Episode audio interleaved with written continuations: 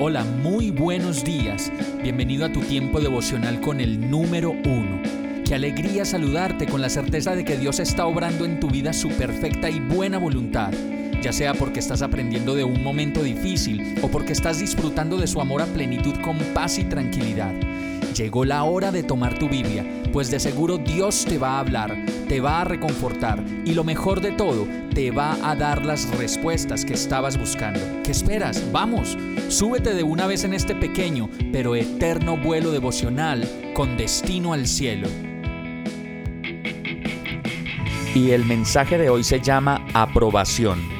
Romanos 15.2 dice, cada uno debe agradar al prójimo para su bien con el fin de edificarlo. A decir verdad, la vida nos pone siempre en la cuerda floja de agradarle a todo el mundo o de querer parecer los mejores frente a los demás, pues estamos sometidos al juicio de todas las personas que nos rodean y por lo que hacemos, por la vida que llevamos, por cómo respondemos ante las dificultades, por cómo nos vestimos o a veces por cuántas cosas tenemos, pero también por el cómo nos desempeñamos en la vida, como empleados, como hermanos, como papás y como hijos. Todos vamos a juzgar desde nuestra perspectiva y al final nos daremos cuenta de que nada queda del juicio y nada queda de la aprobación que podamos dar a los demás o de la que los demás nos puedan dar a nosotros.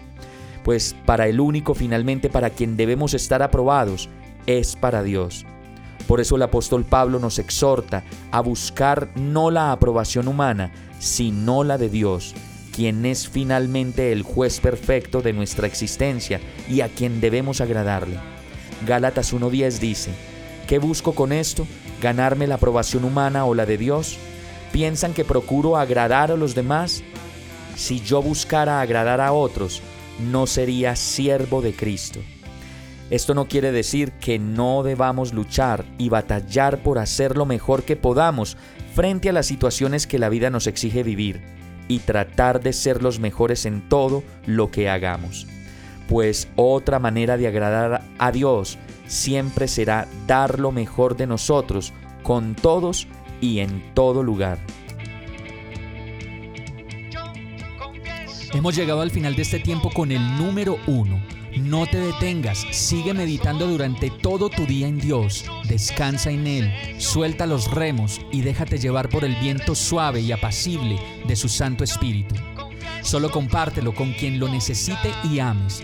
Hoy, de la mano de Dios, todo será un gran día. Para más información visita nuestra página www.iglesiabierta.com o llámanos al 313-334-0116. Oramos y rogamos para que cada día te enamores más de Dios y para que no pares de pasar todo tu tiempo con el número uno